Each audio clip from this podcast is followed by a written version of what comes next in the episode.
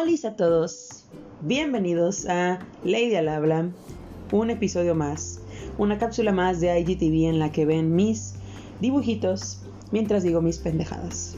Estoy muy contenta hoy porque vamos a hablar de un tema que ya he querido hablar hace mucho, pero soy una fangirl total, soy súper imparcial y para mí es una gran maravilla porque es mi historia favorita de anime manga por mucho este, y por más simple que se oiga, vamos a hablar de Haikyuu. Tenía mucho miedo de llegar a este mundo de Haikyuu, o más bien de presentárselos, porque me tardaría horas hablando de esto, así que decidí dividir esta cápsula en dos, aunque aún así siento que me voy a limitar mucho en 15 minutos, ya que esta es una review y con Caesar 7 me tardé 22. Pero bueno, vámonos de lleno a contarles de qué va Haikyuu. Bueno, primero datos generales y hablar un poquito del formato de, esta historia. Haikyuu es una historia creada por Haruichi Furudate, es el autor. Antes de Haikyuu, él hacía mangas de terror. Así que este, al contrario de sus historias, es de género Spokon. El género Spokon va directamente relacionado a temas deportivos, a deporte. En este caso es voleibol. Y la demografía es shonen. Eh, ya les he explicado antes que es shonen, pero igual se lo repito un poquito para volver a empaparnos de cultura. En Japón, eh, las historias tienen demografías, es decir, pues digamos, mercados específicos en edades. La, la demografía shonen es la más grande, es la que más conocemos. Está relacionada a, según tengo entendido, niños, pero un poco más grandes, pubertos, adolescentes, y poquito adulto joven. Pues muchas historias nosotros las vemos y son shonen. De hecho, Haikyuu es una obra tan popular que se publicó a la par de One Piece, Naruto, Kimetsu no Yaiba y ahorita pues The Promise Neverland este, en la Shonen Jump, que es la revista más grande de, este, de esta demografía y la más grande de Japón en general de manga.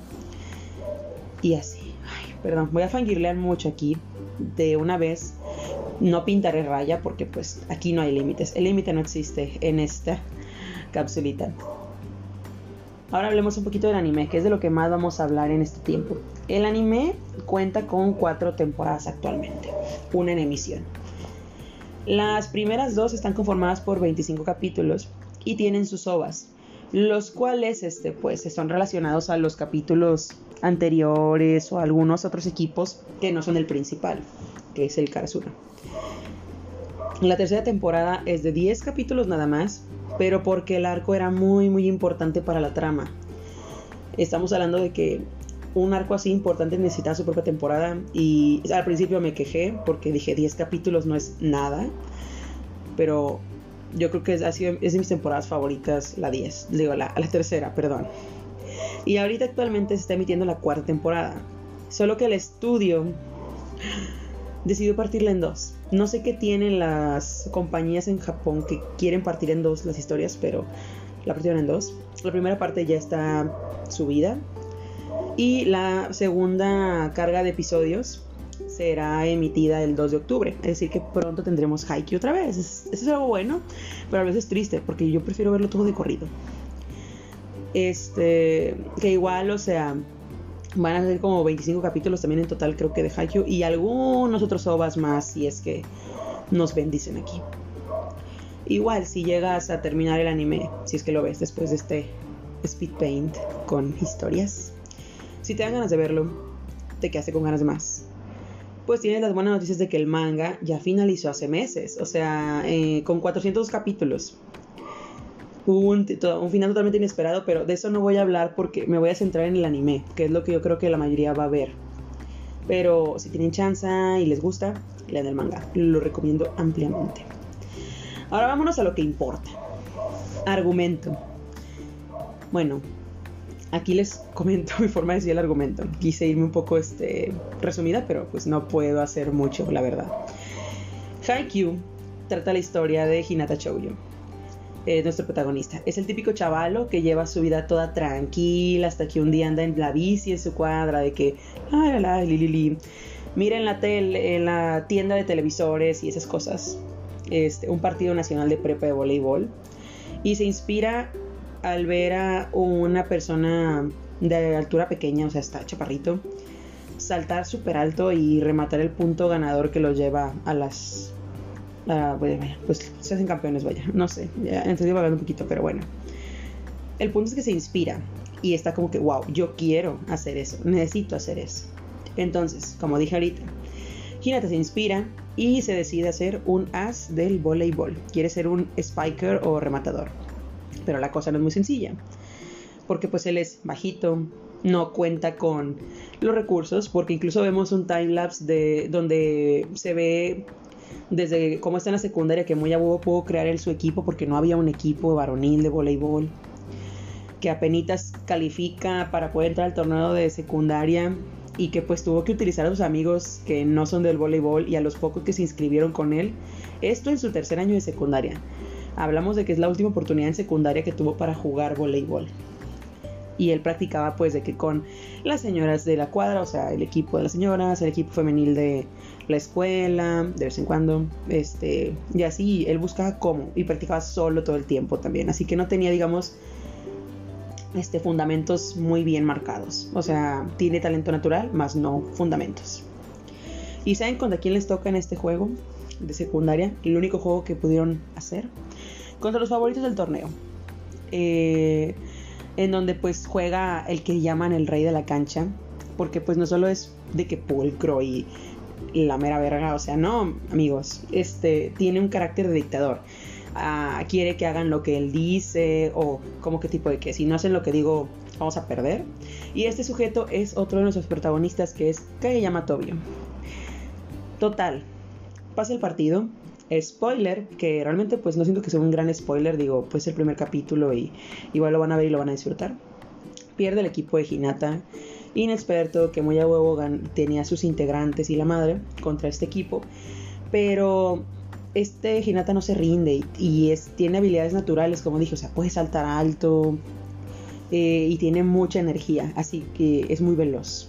Entonces, este señor, el Kageyama, emputadísimo pasa con él, tiene una discusión que después se transformará en la rivalidad del siglo. La verdad es que amo este pedo. Y pues pensamos, pues Hinata y Kageyama de que no, pues te voy a vencer, ser último en la cancha y la madre. Pasa el año, ya van a la prepa. Hinata va a la preparatoria que él siempre ha querido, que es donde estudiaba el muchacho que vio en la tele, su máxima inspiración, el pequeño gigante, que le dicen así. ¿Y qué pasa? Entra el equipo de voleibol y se da cuenta de que Tantarán también está en el mismo equipo, Kageyama, y empieza un pinche encuentronazo muchas cosas. Empiezan las aventuras del Karasuno contra el mundo para volverse a coronar campeones después de muchos años sin serlo. El Karasuno es el equipo al que entran estos dos. Y pues ese es el argumento. Amigas y rivales, who, quién sabe. Quedé, dirían mis amigas. Pero bueno, ese es el argumento. O sea, espero si se entienda un poquito, porque pues lo intento. Pero ahora vámonos un poquito a la opinión. Miren, como dije, soy imparcial. Voy a enfocarme en el anime porque como dije antes es lo que más es lo que probablemente van a ver. Eh, yo empecé por ahí y me clavé tanto que empecé a seguir el manga. Pero yo creo que eso vamos a ver en el siguiente Speed Paint porque tengo planeado el siguiente capítulo va a ser sobre cómo llegué a Haikyuu y ahí les voy a platicar un poquito de qué estaba haciendo, qué estaba viendo, por qué mi fanatismo obsesivo y aquí les voy a dar más que todo una opinión más concreta y neutral, si se puede, pero lo dudo mucho. Vámonos por partes. El diseño de personajes es hermoso, es variado. Mm, para hacer de un para hacer anime, manga, que ya tenemos, estamos acostumbrados a los personajes de molde, que todos son muy similares, el dibujo es muy similar y parecido. Aquí es muy bonito, hay una paleta de colores amplia, hay características como los ojos, eso con lo que juega más el autor del manga, este Furudate y hace referencias a animales. Es decir, por ejemplo, hay equipos. Me gusta también mucho la identidad de equipos. Eso a mí como persona diseñadora, que tenga un branding de cada equipo, a mí me, me mama. Es 10 de 10. Tienen animales o alguna cosa que pues los referencia. Y, por ejemplo, Karasuno son los cuervos, así que todos tienen los ojos muy vivos, fijos y de tonos similares a los del cuervo, o sea, oscuros, pero a la vez con mucha vida. Los búhos de Fukurodani, que es otro equipo, tienen muchas este, características en tonos de colores, de cabello y todo eso, pues de los búhos, formas, etcétera. Los gatos de Nekoma tienen en sus ojos también muchos este, toques de ese tema. Está muy bonito. Se ve que hizo un análisis muy amplio para diseñar personajes. Ahora vamos a todo esto. La animación. La animación es muy buena, no voy a decir que no. La primera y la segunda, la primera, la segunda y la tercera temporada se llevaron a cabo de un estilo que era un poco más aterrizado hacia el anime, que a mí me gusta mucho, sí me gustaba mucho, pero cambiaron a partir de la cuarta temporada y eso como que tuvo unas disputas ahí con los fanáticos. Muchos no querían ese cambio, pero a mí me encanta más porque la animación es más fluida, o sea, eh, al ser más simple el diseño y menos renderizado, eh, se ve más fluido el movimiento en los partidos, a mí me encanta. Em, me gusta porque se parece mucho más al dibujo del manga, lo respeta más y a mí me gusta mucho el dibujo del manga.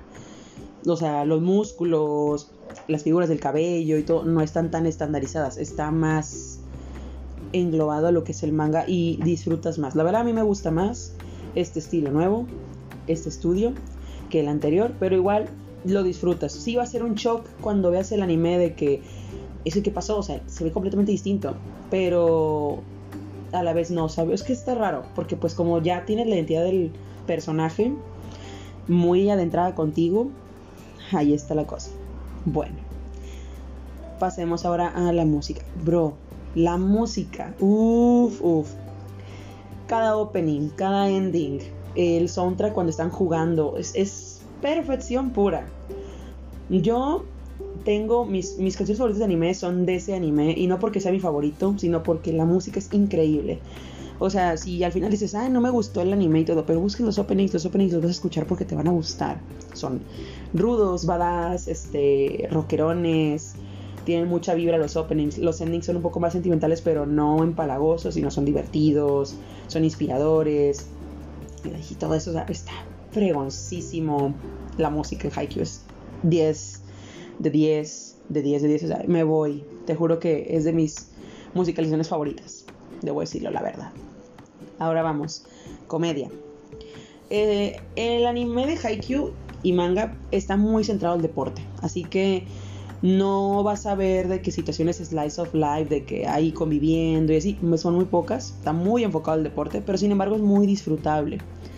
Y tiene una comedia muy bonita, muy física, este, los personajes son muy relatable, o sea, te puedes encariñar con ellos también, empatizas, son bonitos, o sea, es que son chavalos, son adolescentes, yo a todos los veo como unos hijos o hermanos, o sea, en el aspecto de que me da por protegerlos, son hermosos todos. Y la comedia es muy buena. A mí me da mucha risa la comedia de Haikyuu. No es como la comedia japonesa medio sonsa, sino que es un poco más natural. Es interesante. Y vamos a dejar al último las emociones. Haikyuu te va a hacer sentir mucho. A pesar de que a mí, yo no soy una persona que le encanta el deporte, a mí me daba mucha emoción ver que les faltaba un punto o ver cómo se tiraban para rescatar el balón, aprender del voleibol, me hace sentir más fanática. Yo que no desconozco un poquito el voleibol, o sea, lo conocía muy poco por amistades que juegan, pero no, no era mi hit, o sea, yo no sabía o no soy fanática de ver los deportes. Y este me dio una emoción que no tiene ni idea, una super emoción vas a sentir, vas a sentirte triste, enojado, contento, o sea, va a haber de todo. Se va a sacar esa flor de piel, va a ser como ver un partido real. Y pues para el último, ¿a quién recomiendo Haikyuu? Lo recomiendo a personas que están saliendo de tramas complicadas. Esto lo explicaré ya en el siguiente Speed Paint. Yo era una de esas personas que salió de una trama dramática, horrible, triste. Y pues con esto me recuperé, me dio mucha vida fanáticos del Espocón, o sea, los de género deportivo les va a mamar, o sea, necesitan verlo. Gente que practica voleibol o juega algún deporte en equipo, véanlo, véanlo, véanlo. Todos, a la chingada, todos véanlo. La verdad es que lo vas a disfrutar, no importa de dónde vengas, te va a gustar. Y pues es todo amigos, eh, la verdad es que siento que me alargué mucho, pero pues espero les guste mucho. Aquí dibujé a Hinata, que es el protagonista, y de hecho en su uniforme de la temporada que está emitiéndose. No se pierdan Haikyuu, véanlo en Crunchyroll o en alguna ilegal, la verdad me vale madre. Pero streamenlo. Nos vemos en el siguiente Speed Paint. Bye bye.